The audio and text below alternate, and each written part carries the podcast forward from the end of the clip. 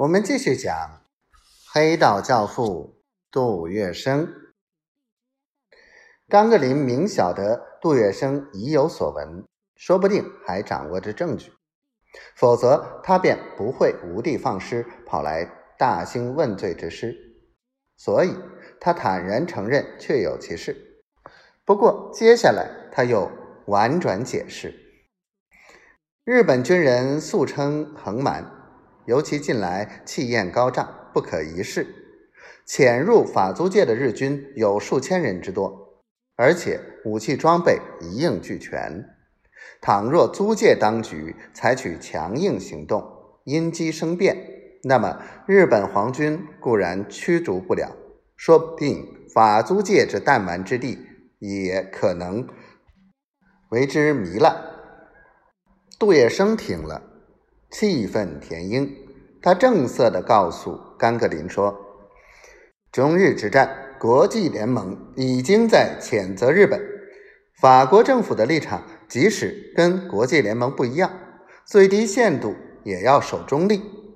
如今你听任日本军队混入法租界，而且我听说他们还要利用法租界做攻击中国军队的根据地。”中国军队为了自卫，假使跟前几天公共租界发生炮轰事件，照样上你一当。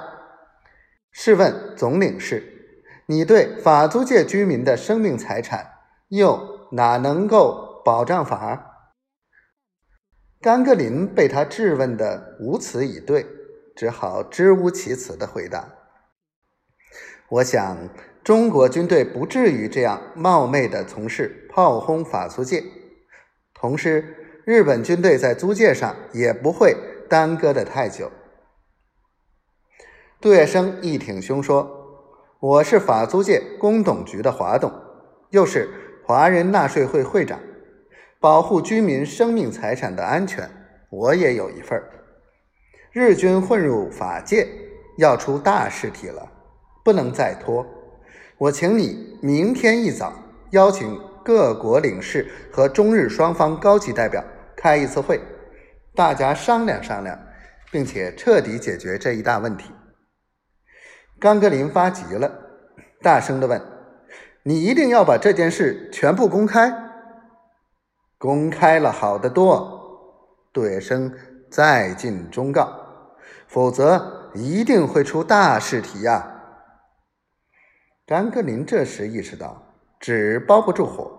杜月笙已经真知日军潜入法界，他必定已经通知了中国军政当局。